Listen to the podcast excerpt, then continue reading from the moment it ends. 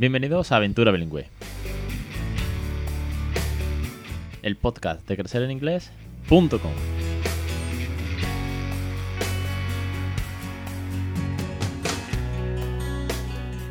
Capítulo 179, el 21 de noviembre de 2019. Muy buenas, mi nombre es Alex Perdel y esto es Aventura Bilingüe. Ya sabéis, el podcast sobre bilingüismo en todo todas sus facetas, sus características, sus miedos, sus bulos que tenemos que combatir, y también sobre los consejos, y, las entrevistas, y los recursos, y los cuentos, las canciones, y los tips, y bueno, de todo, todo lo que tenga que ver, como emprender, cómo enseñar, cómo jugar, cómo leer, cómo divertirnos en una segunda lengua en casa con nuestros hijos y que se lleven un regalazo, nunca mejor dicho, porque es una segunda lengua sin el mayor esfuerzo. Y de todo eso, y después de 179 episodios más, estamos aquí y hoy tengo una entrevista súper chula con Mariña, autora de Spanglish Peque, que es un blog que lleva pues casi 5 años ya siendo referente, además sobre todo en el tema de, de, la literatura infantil, con todo lo que ella comparte, y va a venir, bueno, la tengo al otro lado, mejor dicho, para que nos cuente sobre su, su, aventura, que tiene tres hijos y que además tiene, bueno, pues un montón de contenido sobre literatura. Y nos va a dar seguramente muchos, muchos consejos sobre literatura infantil en inglés. Antes de eso, recordar que estamos con el curso de electroescritura, nunca mejor dicho, mira que bien viene, el curso de electroescritura de Anabel, aprendiendo cómo jugar con los phonies, qué juegos podemos hacer y vamos a llegar incluso a la parte de la electroescritura, cómo practicar hasta que creen sus primeros libros y que ellos mismos sean capaces de leerlo. Ojo, obviamente todo esto pues depende de la edad, pero es un curso muy chulo, muy práctico, que vamos a, incluso nos va a enseñar a cómo crear uno de sus materiales, que también ella cree que es una crack creando materiales.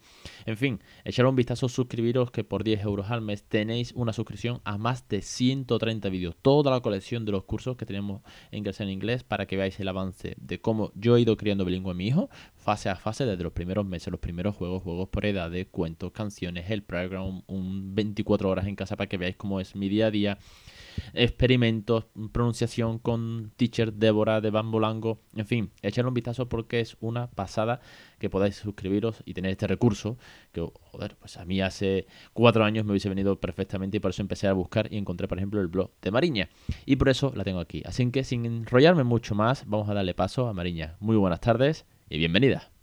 Hola, Alex, gracias. Antes que nada, preséntate a la audiencia para todos aquellos que no te conozcan o no conozcan tu blog, aunque yo creo que son muchísimos los seguidores que ya tenemos, compartes y te siguen, porque tienes un blog súper chulo y sobre todo muy enfocado a la lectura, así que que Mariña se presente, se presente a sí misma, su proyecto y su blog. Gracias, Alex. Bueno, eh, yo soy madre de tres peques a los que educo bilingüe en casa. Y tengo un blog, el de Spanglish P, que donde cuento un poquito la experiencia de educarlos bilingüe en casa, comparto recursos de juegos, libros, canciones, es el vocabulario en inglés, hacemos entrevistas a veces a padres o profesionales o eh, relacionados con el bilingüismo. Y sí es verdad que la parte de lectura tiene un peso muy importante en el blog porque también lo tiene en nuestro día a día. Entonces, pues es protagonista en casa y es protagonista también en el blog.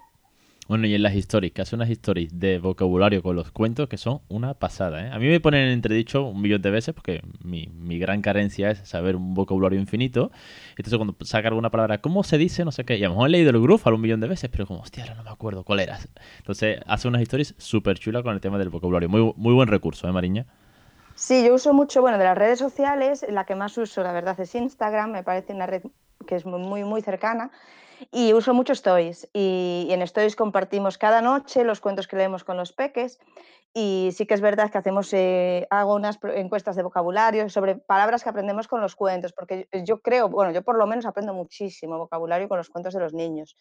Y a veces me pasa lo que te pasa a ti, o sea, yo estoy leyendo un cuento y yo no busco todas las palabras, entonces hay algunas que a lo mejor no sé, entonces el niño me dice, ¿esto qué es? Y yo, uy, no lo sé, habrá que mirarlo. Entonces yo creo que los cuentos te ayudan muchísimo a que él aprenda vocabulario que tú no utilizas en tu día a día y a que nosotros también como padres lo, aprendamos y lo incorporemos. Efectivamente, ya Mariña nos deja el primer consejo del día. ¿no? Es, genial porque, claro, hay palabras que no usamos. En los cuentos hay un montón. Pues a lo mejor si hablas del bosque, el grúfalo y se esconde en una cueva. ¿Cómo es cueva? O cómo es, no sé, un montón de, de, vocabulario de similitudes de cómo se dice un montón de palabras de diferente manera y tal. Entonces con el cuento, si tú no lo usas en tu día a día, pues ahí es lo que yo siempre digo, tienes la facilidad, bueno, como también dice ahora Mariña, tienes la facilidad de meter vocabulario nuevo, de aprender, tener la curiosidad, y si no la tienes tú, el peque te va a preguntar, con lo cual al final tiene, no te queda otra que buscar y aprender un montón de vocabulario. Exactamente, ya no solo palabras, phrasal verbs, idioms, vas a aprender muchísimo con los cuentos de los niños. Y además te puede ayudar a, que él se familiarice con determinado vocabulario. Eh, imagínate que tu hijo ahora le gusta, bueno, el mío ahora está con el espacio pues entonces yo compro un montón de cuentos de espacio. Y entonces aprendemos un montón de vocabulario en inglés que yo no manejo sobre ese tema. Entonces, a medida que aumenta su vocabulario en español sobre un tema, consigo que aumente también en inglés sobre el mismo tema. No me acuerdo en qué podcast, porque, bueno, lo comentamos antes de empezar a grabar, que María ha pasado por aquí con algún que otro audio que yo he pedido de, oye, ¿por qué no me mandáis un audio con algún caso, alguna duda? O, por ejemplo, el día que hice el podcast sobre los abuelos que tienen nietos bilingües. Sí hicimos uno sobre Fraser Bear, que, estuvo muy chulo porque hizo un post genial sobre el tema y dije, oye, Mariña, vente. Pero es que nunca se me olvidará el caso de, los bomberos, cuando hizo un post hablando sobre los bomberos y todo lo que puede dar de sí los bomberos a través de cuentos o, libros con ilustraciones, pues claro, ponte tú a saber boca de incendio, manguera, la escalera, el casco, el uniforme, todo eso. Su hijo estaba en aquel momento on fire con los bomberos y Mariña nos puso en situación de todo lo que podemos aprender, como darnos cuenta del espacio, ¿no? Se había olvidado esa fase ya de los bomberos, sí. Es que ahora estamos con el espacio, tenemos los dinosaurios también por ahí. Es un montón de vocabulario que si no eres nativo, no, no, no, bueno, yo no manejo por lo menos. Y en vez de aprenderte listados de vocabularios para luego hablarlo con él, yo prefiero hacerlo con cuentos.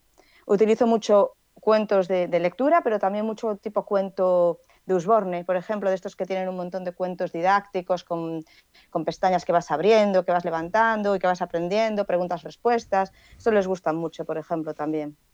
No, a los de las pestañas que pican la curiosidad, nunca mejor dicho, con eso de levantar a ver qué hay. Y mira que puede abrir un millón de veces la pestaña, pero da igual, sigue sorprendiéndose.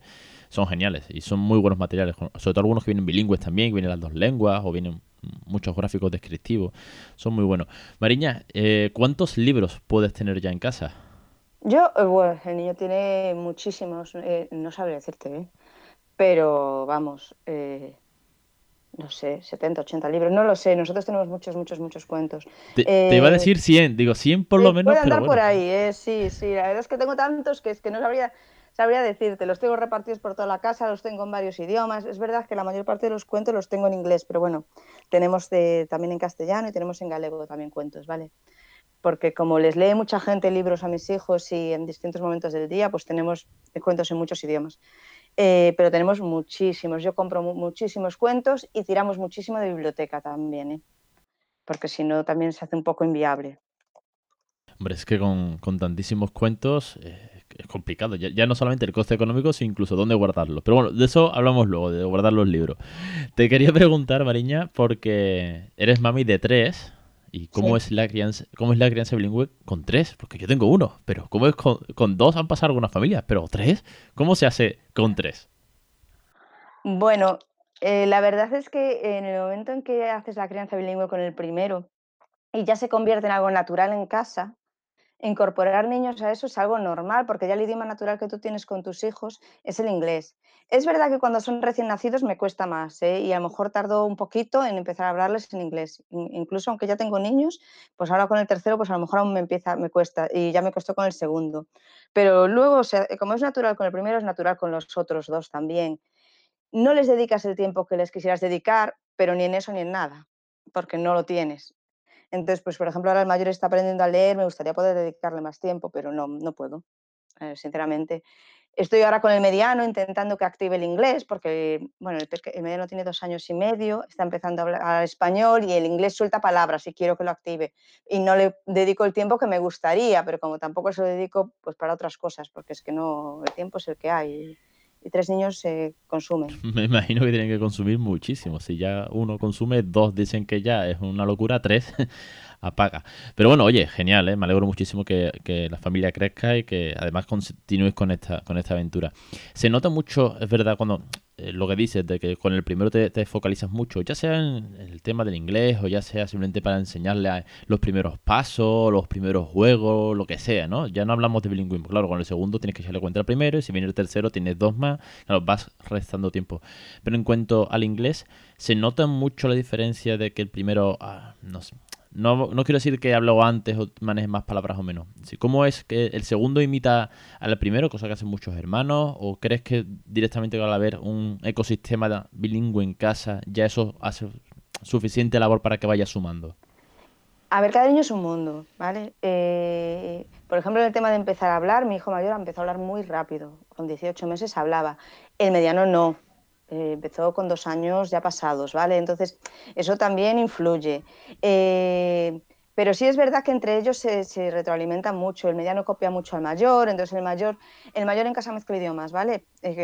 conmigo mezcla español e inglés, con eh, con el hermano habla mucho español eh, y de vez en cuando se le cambia y le habla en inglés. Y el, pequeño, el mediano entonces eso lo va copiando. De hecho, una de las técnicas que yo estoy utilizando ahora para activar el idioma del mediano es uso al mayor. Entonces, por ejemplo, cuando él no me quiere decir una palabra, le digo al mayor, oye, ¿cómo dirías tú esto en inglés? El mayor lo dice e inmediatamente el otro lo repite. Qué bueno, los, hermanos se copian, claro, muy buena táctica, ¿eh? Claro, entonces estoy utilizando eso, cuando él no me quiere contestar en inglés, le digo, a ver, ¿cómo dirías tú esto? El mayor ya me lo suelta en inglés sin problema y el otro ya repite. Qué guay. Entonces, bueno, ahí voy tirando poco a poco. O sea, utilizas también a los hermanos porque es que además en eso y en todo. O sea, a mí el hijo mayor es el que me ayuda a vestir al mediano cuando yo no tengo tiempo, me da un biberón al pequeño cuando yo no puedo. Pues con el bilingüismo no.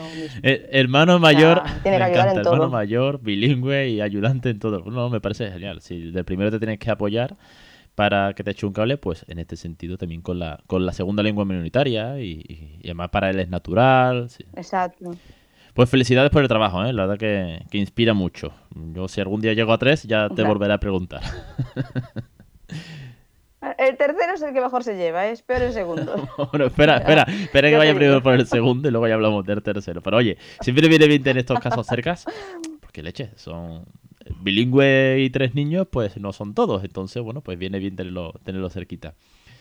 Mariña, con tu blog, yo tengo que decir que fue junto con Eva de Inglés con mi hijo los dos primeros blogs que yo leí mm, un mes antes de yo empezar con el mío. Bueno, yo de hecho yo quería empezar, pero dije, voy a ver qué hay primero eh, por aquí dando vueltas.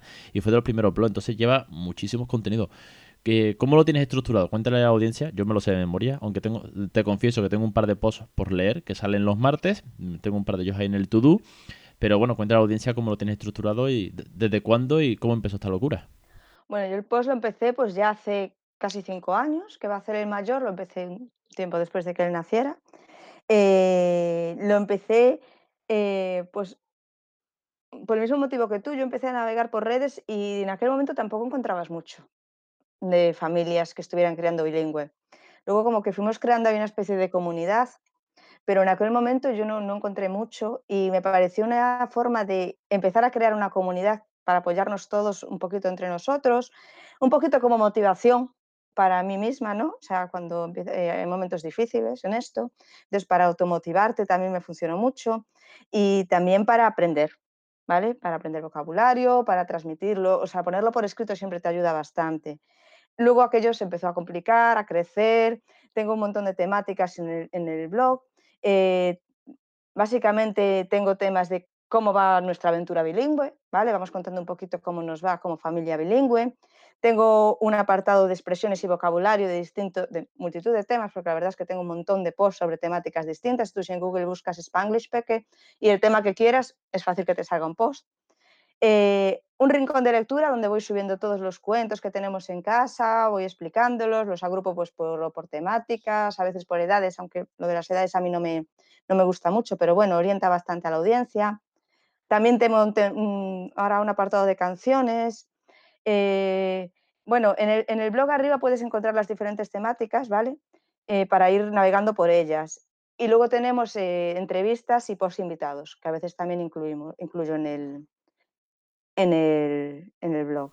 Y muy bien posicionado, bueno, como bien dices, tanto en Google, así, bien hecho por, por tu parte de, de SEO, yo tiro a lo profesional, y también muy bien posicionado dentro de cuando han salido los premios Madresferas en los mejores blogs de educación o de literatura, depende de la categoría que hayan ido cambiando cada año, terminas, no sé si has llegado a la final, me parece, pero muy, muy cerca, muy, muy, muy top. Ha ¿eh? estado bien, ¿eh? Sí, la verdad es que es una satisfacción, porque tampoco es algo a lo que yo le dé demasiada importancia, así que es bonito ver que la gente valora tu trabajo, porque esto es una afición, pero lleva mucho tiempo.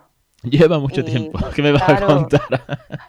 y no vivimos de esto, que trabajamos, tenemos niños, o sea, esto es una cosa que es un hobby, pero que bueno, que para nosotros es importante, para ti, para mí, porque le dedicamos muchas horas. Entonces es bonito ver que eso la gente lo valora. Está muy bien, la verdad es que está muy currado y se hace, como decía con, con María hace poco, ¿no? En la entrevista cuando las cosas se hacen con cariño y cuando se hacen con la naturalidad y el buen hacer, pues se disfruta. Entonces, bueno, pues es mucho más bonito de hacer, se construye mucho mejor y eso al final se termina apreciando y ahí está todo. También eres muy constante, ojo, que no eres un blog que haya salido y a los dos meses se haya aburrido, sino que llevas, como bien dices, casi cinco años, con lo cual eh, es un trabajo de todos los martes sacas tu artículo o tienes una entrevista o subes los cuentos, los stories que casi todos los días tienes stories con vocabulario, eh, también respondes a muchas cuestiones que te llegan de sobre todo el tema de, literatura, quiero decir que, oye, todo eso hay que trabajarlo y luego pues agradece, claro, si es que está muy bien hecho.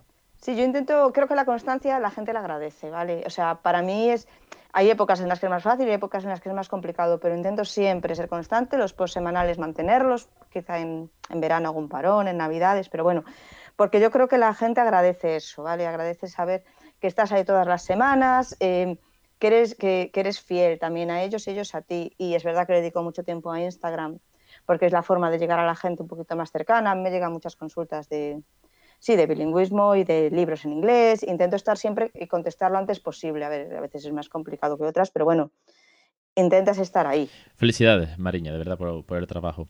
Y te quería preguntar, que también, bueno, realmente es el motivo que salió de, traerte hoy el podcast, porque subiste hace poco eh, en Stories el tema de que ibas a, montar, que si queríamos saber, hiciste, lanzaste la pregunta, bien hecho, de que si queríamos ver cómo tenías organizado todos los cuentos en casa. Creo que salió la mayoría, te dijo que sí, todos, porque la verdad que es que con la de libro... Oye, Arrasadores. Con la cantidad de libros que tiene, nada más que la inquietud de ese, bueno, esta mujer cómo tiene puestos los libros. Los tiene apilados, los tiene por el suelo, 100 libros, ¿dónde los mete? ¿Cómo los organiza? Y, bueno, teníamos en mente de que seguramente iban a estar muy bien categorizados, ordenados o bien puestos. Y nos hizo un, un story, bueno, varias historias que lo tienen destacado. Cuéntanos, ahora sí para toda la audiencia también aquí, cómo tienes montada tu librería, zona de lectura, rincón, llámalo como quieras, de eh, todos los libros que tienes. Bueno, eh, nosotros tenemos libros por toda la casa, ¿vale? Para mí es importante que en las zonas en las que estén los niños haya libros. Igual que hay juguetes o que hay otras cosas, tiene que haber libros eh, para que los niños eh, los cojan. Cuando los quieran coger, se acerquen a la estantería y vean cuentos además de juguetes y los jueguen y manipulen con ellos. La mayor parte de los cuentos los tengo en su habitación. Tengo una, una estantería, una librería llena de cuentos y va organizado por estantes, ¿vale? Los más abajo siempre pongo los libros de cartón, estos típicos libros de bebés, porque así los niños cuando son más pequeñitos solo llegan a esos y me los pueden coger y manipular y sé que no los van a romper. Luego, más alto ya tengo libros eh, de tapa blanda, que ya hay que tener un poquito más de cuidado, porque a ver, como en casa les insistimos mucho en que los libros hay que cuidarlos, cuando son pequeñitos es un poquito más complicado. Entonces los de tapa blanda están un poquito más altos y luego a lo mejor más arriba ya tengo libros con pestañas o de pop-ups, ¿vale? Que a lo mejor hay que son un poquito más delicados y me gusta que tenerlos un poquito más controlados para que no se destrocen tanto. Ellos tienen taburete y pueden andar subiendo y bajando y cogiendo los cuentos que quieran. Eh, luego tengo un montón de libros en el salón también. Ahí tengo muchos en español porque ahí les lee mucha más gente que, yo, entonces ahí tenemos muchos libros en español. Tengo revistas en inglés porque nosotros estamos suscritos a una, estuvimos suscritos a otra, tengo un montón de, revistas en inglés para niños también y, tengo libros también de, didácticos como mucha imagen, diccionarios visuales, también los tengo en el salón. Porque ellos juegan mucho, bueno, en nuestra casa jugamos, el, salón tiene zona de juegos y de lectura, ellos eh, juegan en el salón, con, estamos nosotros allí, ellos están allí jugando. Y luego tengo zonas de lectura en el baño, en el baño tengo un, un expositor de estos de Ikea mm, con cuentos para que cuando ellos van allí cojan un cuento y lo, lo ojeen. En la cocina tienen una cajita encima de la mesa con cuentos también, porque en el desayuno pues se les lee cuentos. Y ahí ponemos muchos los de la biblioteca, porque así los van cambiando cada vez que vamos a la biblioteca. Entonces, importante por toda la casa tener cuentos a la altura de ellos, que los puedan coger, que los puedan manipular, que los cambien ellos de sitio. Cuando ves que algo les aburre, cámbialo de zona para volverlo a activar el tema. Eso suele funcionar muy bien, ¿vale? Dejar que los niños elijan los cuentos que ellos quieren leer, eso a nosotros a veces no nos gusta como adultos porque siempre cogen el mismo. Hay una época en la que se, hace muy pesado. Se son muy, pesados con el mismo cuento, todas las noches el mismo cuento. No importa, déjale. O sea, es lo que él necesita en ese momento, pues déjale.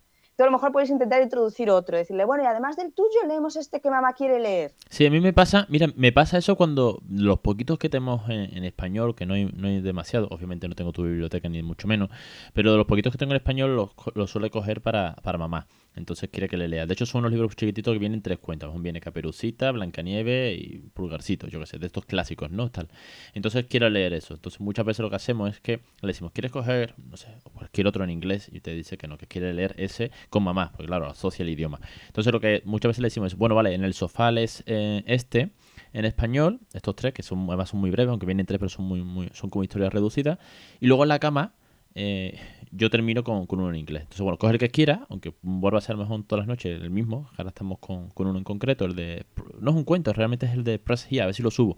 Que lo pillé en CIEP. que este que vas pulsando, eh, lo vas pulsando y tal, y eh, se lo pasa pipa el enano.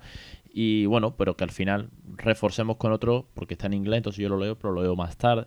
Como tú dices, vas metiendo que elija uno que es el que está de moda esta semana o, durante un mes el mismo y luego introduciendo algún cuento nuevo. Porque al principio muchas veces o le dan por el, por el nuevo y no quieren soltar otro, como va a pasar con Press Here, o, me cuesta la vida que entre en la novedad porque está acostumbrado al de Sota Caballo Rey bueno, a lo mejor el que te coge el niño a ti no te gusta, la verdad, porque yo hay cuentos que tiene que a mí no me gustan, porque al final los cuentos no tienen que gustarte a ti, ¿eh? que eso también es muy importante, le tienen que gustar a él.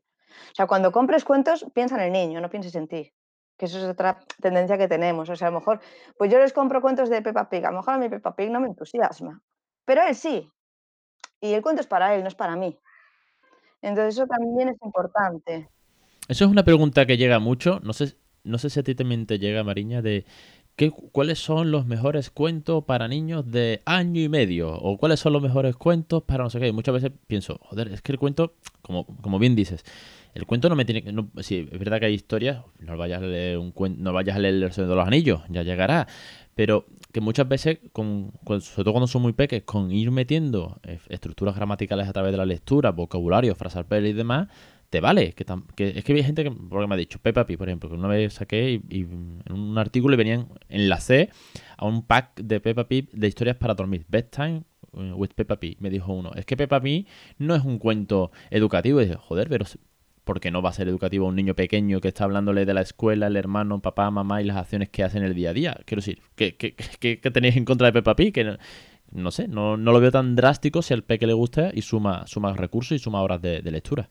Bueno, yo, soy de la opinión de que los cuentos eh, no tienen que ser educativos, son cuentos. Y que además todos son educativos. O sea, no podemos comprar cuentos. Eh, es como los juguetes, que ahora está de moda, compremos un juguete porque sea educativo. No es necesario, los niños aprenden con todo, con todo lo que juegan y aprenden con todo lo que leen. Entonces, yo no soy ni muy de libros educativos, sí es verdad que compro libros de temáticas para que el niño, si a un tema le interesa, profundizar en él pero porque al niño le interesa ese tema y, quiero que aprenda sobre, quiere aprender sobre ese tema, yo le ayudo. Pero no porque el cuento sea educativo, él va a aprender siempre con el cuento. Es como la clasificación por edades. Yo mm, no me gusta, la utilizo porque es verdad que, a la gente, a la audiencia le, orienta, pero es que es muy relativo. O sea, no existen cuentos para un niño de un año, de dos años, de tres años, depende del niño. Mi niño, mi hijo mayor lee cuentos mm, que están recomendados para edades mayores. Eh, el mediano, por ejemplo, no necesito ir a otro tipo de cuentos para que le llamen la atención, porque si no se, aburre, no es capaz de aguantarte un cuento entero que se lo leas. Tengo que irme a pestañas, tengo que irme a el de Press Here, por ejemplo, le gusta mucho, a cuentos que sean como un juego, además de un cuento. Más interactivo tal vez, ¿no? Sí, y a lo mejor lo tengo que escenografiar de otra manera, poner voces, hacer gestos. Entonces, tienes que orientarte al niño. O sea, depende. El cuento a la hora de elegirlo, pues depende del niño. Y tú conoces a tu hijo al final. Sabes qué temáticas le gusta, qué nivel de inglés tiene, porque a veces también a ti, a mí, supongo que a ti también, nos llegan consultas de gente que no está educando bilingüe. Entonces te dice, eh, un cuento para tres años. Yo, pues depende, porque mi hijo con tres años hablaba inglés, pero a lo mejor el tuyo no lo habla, entonces a lo mejor tienes que irte a un cuento más sencillo que no está. Igual te tienes que ir al cuento de vocabulario básico. Claro. De que sale el sol, hello, good morning. Y, para de contar, porque como le metas a mejor a un niño de tres años que nunca ha visto el grúfalo. De hecho, yo, por ejemplo, los, niños que. Si los libros que ha llevado eh, mi hijo al cole, que de vez en cuando pues llevamos un cuento, pues todos los niños pueden llevar cuento y la, la seño todos los días, todos los días lee un cuento que alguien lleve, ¿no? Y van acumulándolo. De hecho, suele tardar casi una semana en que le toque. Lo lleva el lunes y hasta el lunes de la semana siguiente casi seguramente no le va a tocar porque va acumulando libros de, otros, de otros niños.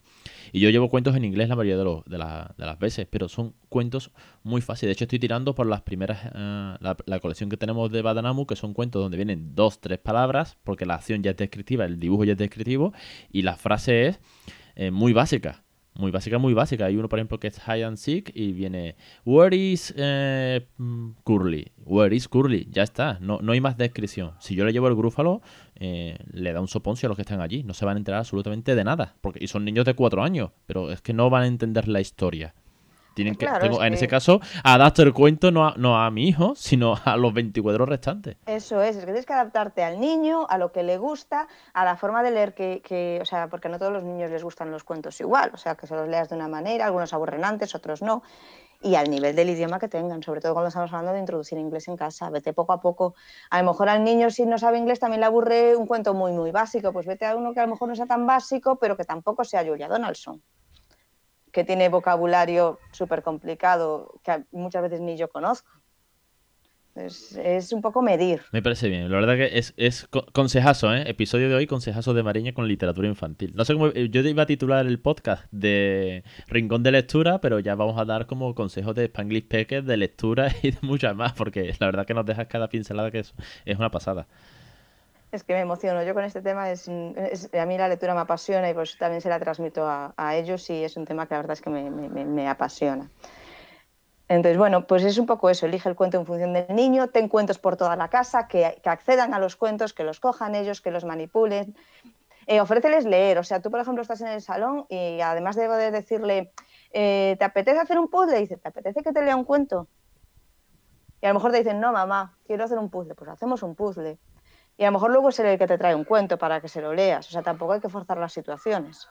O sea, cada cosa cuando un poco al niño le, le, apetece. Es como cuando introduces la lectoescritura. No puedes sentar al niño una hora a, leer y escribir. Pues no, pues a lo mejor son cinco minutos un día y a lo mejor otro día son diez y a lo mejor un día no es nada. Depende un poco de la actitud del niño. Y con la lectura es lo mismo. Y es muy importante crear rutinas. Porque los niños, bueno, eh, hay gente que no, que no le funciona, pero a mí en mi casa yo creo que a los niños les va muy bien las rutinas. Nosotros leemos siempre, antes de dormir, por ejemplo, todas las noches se leen dos cuentos. Cada niño escoge el suyo. Porque, bueno, al tener niños de distintas edades es importante un poco adaptar a los, a los dos. Vale, vale, vale. Te, pregunto entonces, que no se me había ocurrido la pregunta, pero te, como ibas hablando, la voy formulando. ¿Cómo lees dos cuentos eh, para cada niño si tienes tres y sois dos? ¿Lo repartís? ¿Lo sentáis todos alrededor? ¿Cómo, cómo es esa escena? Esa escena de antes de ya dormir dos cuentos por niño, tres niños, dos padres. ¿Cómo lo montáis? Bueno, el pequeño es muy pequeño, que el pequeño tiene cinco meses. Entonces el pequeño normalmente le está el padre dando el biberón, a lo mejor, y yo me, eh, acuesto con los otros dos y les leo un cuento. Normalmente, lo, de hecho, al bebé lo, dormimos todavía en nuestra habitación, entonces eh, a lo mejor a esa hora los separamos. Yo me siento, normalmente acostamos a los dos mayores juntos, ¿vale? Entonces ahí es, coged cada uno un cuento, cada uno coge un cuento, porque antes se peleaban, porque claro, el del mayor no quería el del pequeño, el pequeño, cada uno un cuento traen sus cuentos y los leemos. Y yo a veces meto un tercero. Digo, ay, ¿por qué no leemos este que hace mucho que no lo leemos? Y si tengo tiempo, pues metemos un tercer cuento. Y así de noche siempre se leen eh, dos, tres cuentos. ¿vale? el mayor, la verdad es que en eso es muy, muy adaptable y no le importa leer cuentos para niños más pequeños porque le gustan todos. Entonces, aunque el mediano coja un cuento un poco más eh, para niños más pequeños, el mayor lo disfruta. Y ahora lo que me hace él también es se los lee él mi, hijo mayor se, sabe los cuentos de memoria, los memoriza. Entonces, cuentos como Brown Bear, Brown Bear o mm, Let's Go on a Bear Hunt, esos se los lee él de memoria. Y va pasando las páginas y los va leyendo al mediano. Eso es muy bonito. Creo que tú te subí algún vídeo alguna vez a Instagram, si no, de grabar alguno y subirlo. Me suena haber visto alguno, y que de hecho comentaste, si no me equivoco, que no, no estaba leyendo. Quiero decir, porque la gente como que en plan, ¡guau, qué pasada! Ya está leyendo, soy más súper rápido y tal. Y, comentaste, puntualizando, ¿no? Para, para, ser sinceros y honestos como siempre, de que no es que esté leyendo, sino que es que lo tiene memorizado, taladrado ya el cuento de tantas veces, se lo ha aprendido de memoria. Aquí más o menos con alguno eh, medio se inventa la historia, pero bueno, él ya te cuenta de si la Cenicienta está limpiando y ahora está con el príncipe bailando. Quiero decir, ellos después cuando coge el cuento, que se lo sabe porque le encanta el que sea, lo memorizan a su manera, pero bueno, sí, claro, ellos lo, entre comillas, leen, ¿no? Sí, claro, bueno, mi, hijo además lo sabe palabra por palabra, o sea, los lee textuales. Entonces, bueno, pues eso lo uso mucho a veces para que él, le lea al, al, mediano, que eso también al otro le gusta, le gusta mucho. La rutina de la noche yo la, utilizo todas las noches, o sea, es raro que me la salte, ¿vale? Hay veces que, bueno, las cosas se complican, niño enfermo, eh, el padre está fuera y a lo mejor es un caos, bueno, pero intentamos mantenerlas siempre. Luego en el desayuno también se les leen cuentos, ¿vale? Siempre. Y luego a lo largo del día suelen pedirlos. Pero bueno, las rutinas de desayuno y noche las tenemos siempre ahí. Entonces ellos ya lo consideran parte de su día a día. Es como irse a dormirse en el cuento no, no es una opción.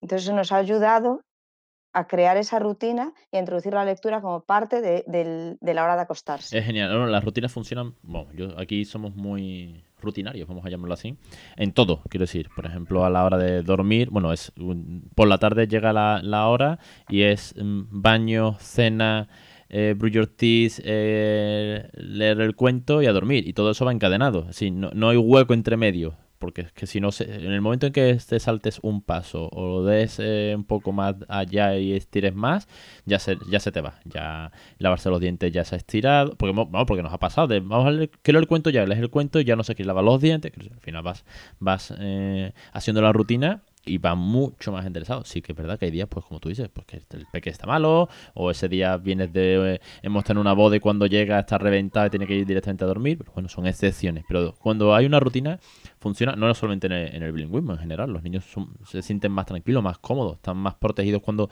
sabe qué va a pasar a continuación. Por eso también leen siempre los mismos cuentos y ven siempre los mismos capítulos de la misma serie. Que esto ya de, algunos capítulos, eh, pues, más que aburrido. Pero bueno, como sabe lo que va a pasar y siempre descubre algo nuevo, porque la, la mente del niño permite que algo descubra algo nuevo siempre que, que lo ve, por la sorpresa, pues, pues ellos se sienten más cómodos. Sí, están más protegidos, ellos se sienten seguros. Entonces eso bueno, nosotros en casa la rutina es para todo. Además, eh, bueno, con niños, eh, en mi opinión, no tienes una rutina o es un caos.